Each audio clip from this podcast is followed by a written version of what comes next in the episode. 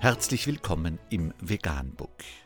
Wir liefern aktuelle Informationen und Beiträge zu den Themen Veganismus, Tier- und Menschenrechte, Klima- und Umweltschutz.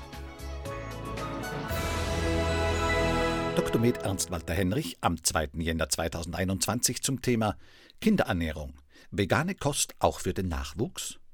Unter www.krone.at ist nachfolgendes zu lesen. Ganz ohne tierische Produkte auf dem Speiseplan, das wird von vielen oft kritisch betrachtet. Mangelerscheinungen und dadurch bedingte Wachstumsstörungen werden befürchtet. Experten klären auf, wie man auch Kids, die vegan essen, mit allen wichtigen Nährstoffen versorgen kann. Knapp 10 Prozent der Menschen in Österreich ernährten sich im Jahr 2018 vegetarisch und rund 1 Prozent vegan. Tendenz steigend. Viele haben auch den Neujahrsvorsatz, sich ab jetzt gesünder zu ernähren. Insbesondere junge Menschen mit guter Ausbildung entschließen sich zunehmend, auf Fleisch- und Milchprodukte zu verzichten. Sie wollen diese Form der Ernährung auch ihren Kindern näher bringen. Doch worauf muss geachtet werden, wenn man auch die Kleinen vegan ernähren will? Wichtig ist, sich bei Kinderärzten, Diätologen oder Ernährungswissenschaftlern, die sich auf vegane Ernährung spezialisiert haben, beraten zu lassen, um eventuellen Mangelerscheinungen vorzubeugen. Rät Primaruniversität Prof. Dr. Karl Zwiauer.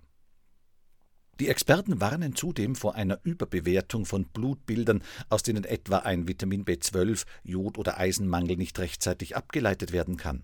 Vielmehr ist der Mangel bereits eingetreten, wenn sich Auswirkungen darin zeigen. Empfohlen wird daher eine jährliche konkrete Untersuchung der kritischen Nährstoffe für Erwachsene und Kinder. Einzelne Mikro- und Makronährstoffe verlangen besonderes Augenmerk. Vitamin B12, Omega-3-Fettsäuren, Vitamin D. Hier sollte mit Nahrungsergänzung ausgeglichen werden. Anders als bei den oben genannten Vitalstoffen geht es bei Calcium, das in einigen nicht-tierischen Lebensmitteln wie Brokkoli, Rucola, Sesam und Sojaprodukten sowie Mineralwasser enthalten ist, noch zu wenig Bewusstsein betont Magister Katharina Better von der Veganen Gesellschaft Österreich. Da dieser Mineralstoff von den Knochen aufgenommen wird, zeigt das Blutbild meist Werte im Normalbereich.